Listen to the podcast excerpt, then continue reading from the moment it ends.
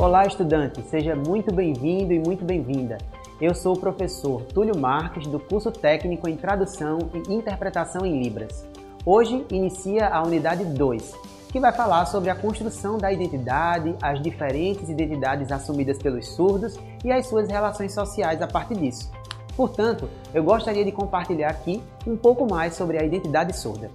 Antes disso, aproveitando que você é estudante da rede pública de ensino aqui do estado de Pernambuco, se inscreve no nosso canal do YouTube para ter acesso a mais materiais.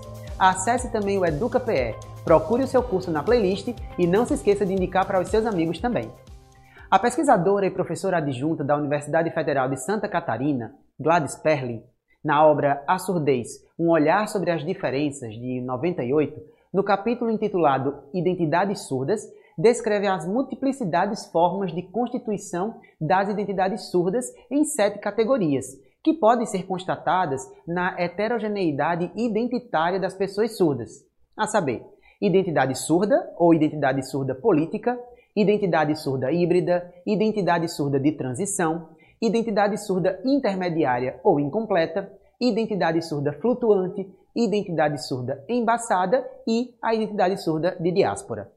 Entretanto, é importante frisar que existem inúmeras formas de existir, de ser e ou de estar sendo deficiente auditivo, sigla DA, ou surdo, com S maiúsculo, e ainda surdo com S minúsculo. Não se esgotam nas identidades surdas apresentadas por Perlin, Carvalho e Campelo, justamente por não serem absolutas, permanentes e monolíticas.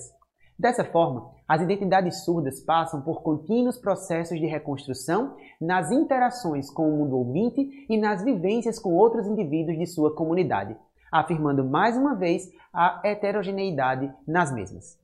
Como já mencionado no podcast da Unidade 1, reforço novamente que cabe pontuar que a língua de sinais é uma das principais marcas da identidade de um povo surdo, pois é uma das peculiaridades da cultura surda. É uma forma de comunicação que capta as experiências visuais dos sujeitos surdos, sendo que é esta língua que vai levar o surdo a transmitir e proporcionar-lhe a aquisição de conhecimento, de acordo com Strobel, de 2008.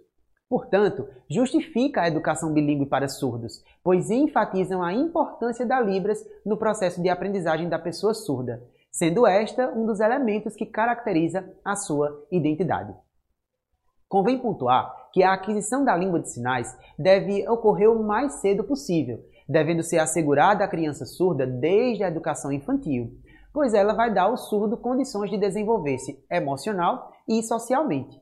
Inclusive, já é previsto na política educacional de atendimento aos estudantes surdos, a partir da Lei número 10.436, do ano de 2002, e do Decreto 5626 de 2005, também da Política Educacional Bilingue de 2014 e da Lei 14191 de 2021, entre os quais Educação Bilingue com o ensino da Libras na modalidade de primeira língua, L1, para os estudantes surdos, e Língua Portuguesa escrita na modalidade de segunda língua, L2. Intérprete de Libras, instrutor mediador, acesso ao aprendizado da língua de sinais como primeira língua na sala de recursos multifuncional, convívio com a comunidade surda e com adultos surdos, como fator de construção da identidade cultural e linguística, e ainda instrutor surdo em Libras, entre outros. Portanto, recomendo acessar as legislações citadas aqui, visto que cabe ao estudante do curso técnico de tradução e interpretação em Libras consultar para conhecer. E quer saber mais sobre a identidade surda? Então, retorne ao e-book para dar continuidade aos estudos quanto à unidade 2. Bons estudos!